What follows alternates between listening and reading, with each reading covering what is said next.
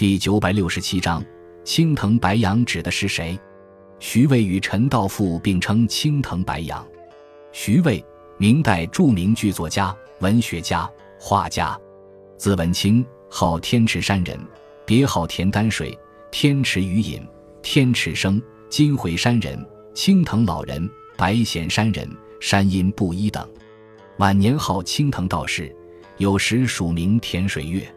徐渭最善花鸟、山水、人物、水墨写意，成就次之。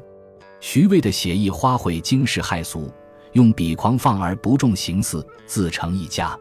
传世名作《杂花院》，画面气势豪放，非常漂亮，展示了他高度的绘画技巧。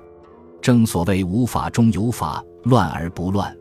此外，徐渭在戏曲创作方面也留下了美名。其杂剧《四声猿》是中国戏曲史上的一颗明珠。总而言之，他的诗文书画处处弥漫着一股郁薄的不平之气和苍茫之感。陈道复，明代著名的花鸟画家，初名纯，后改字复甫，号白杨山人。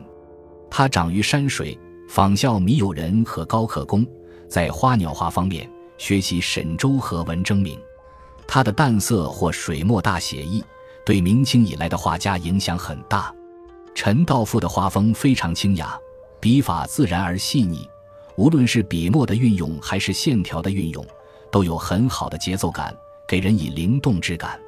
他的花卉画使得沈周所开创的一笔写生体系更为完善，开拓了花卉画的新境。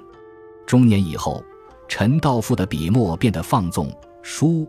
画都显出鲜明的个性，他的传世作品有《葵石图》《花卉》和《演化山图》等。